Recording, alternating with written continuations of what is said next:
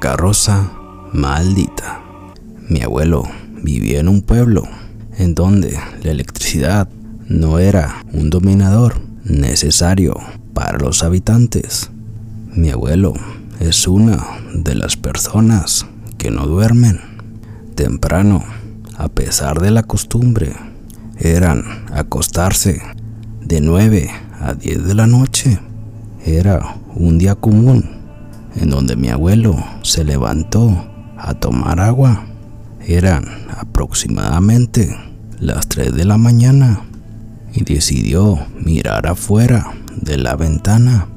Como mencioné anteriormente, no había electricidad en el pueblo y solamente veía gracias a la luz de la luna.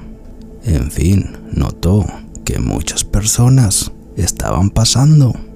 Algunos lloraban, otros simplemente caminaban con flores y velas en las manos.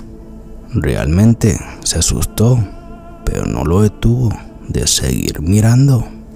Por último, vio que unas personas cargaban un ataúd. Al día siguiente, mi abuela notó algo extraño en mi abuelo debido a que se quedaba pensativo por demasiado tiempo.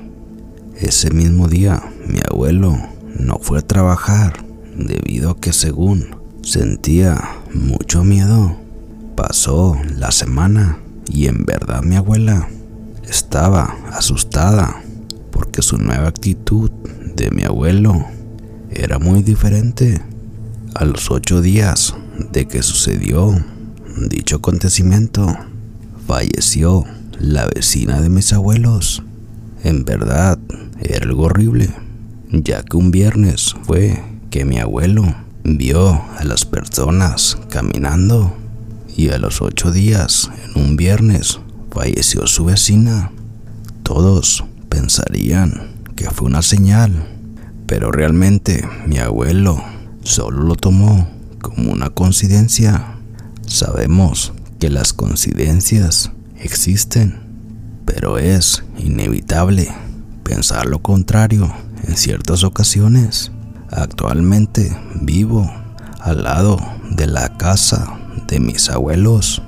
Lo bueno que ahora hay electricidad y nadie de mi familia ha notado nada fuera de lo normal.